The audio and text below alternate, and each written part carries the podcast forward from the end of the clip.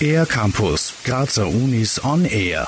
Ab sofort steht der Abteilung für Endokrinologie und Diabetologie an der Med-Uni Graz ein neues Spezialgerät zur Verfügung. Mit dem Extreme CT hat das Forschungsteam nun erstmals die Möglichkeit, feinste Knochenstrukturen dreidimensional darzustellen. Natürlich konnte man immer schon, äh, seit es eine Computertomographie gibt, äh, Messungen machen, aber man konnte nicht so genau quantifizieren, was mit der Struktur des Knochens passiert. Erklärt Barbara Obermeier-Pietsch, Leiterin der Endokrinologie-Laborplattform. Extreme CT ist eine Schweizer Entwicklung, die es nur 42 Mal auf der Welt gibt und mit der wir jetzt eine ganz besondere Knochenstrukturanalyse zusätzlich zur Knochendichte machen können. Im Vergleich zur bisherigen zweidimensionalen Messung können die Forscherinnen und Forscher jetzt auch Unterschiede zwischen den Randschichten und dem Inneren des Knochens feststellen. Mit diesem Wissen lassen sich bestimmte Erkrankungen besser erkennen. Deshalb profitieren auch Patientinnen und Patienten von dem Spezialgerät. Barbara Obermeier-Pietsch Früher musste man viele dieser Patientinnen und Patienten biopsieren an der Hüfte.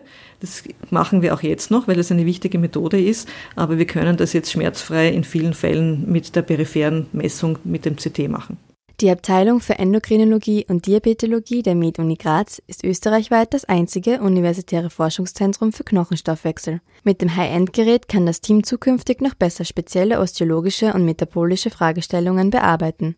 Wir arbeiten sehr stark an neuen Biomarkern für den Knochenstoffwechsel und haben dabei die nicht kodierenden RNAs im Blick. Das sind also sehr kleine RNA-Stücke, also Ribonukleinsäurestücke, die im Blut herumschwimmen und die uns eine ganz interessante Information über den Knochenstoffwechsel liefern. Im Rahmen eines EU-Projektes wollen die Forscherinnen und Forscher einen Algorithmus entwickeln, damit Patienten und Patientinnen mit einem hohen Risiko für Knochenbrüche wesentlich früher diagnostiziert werden können. Für den R-Campus der Grazer Universitäten Julia Degen. Mehr über die Grazer Universitäten auf ercampus-graz.at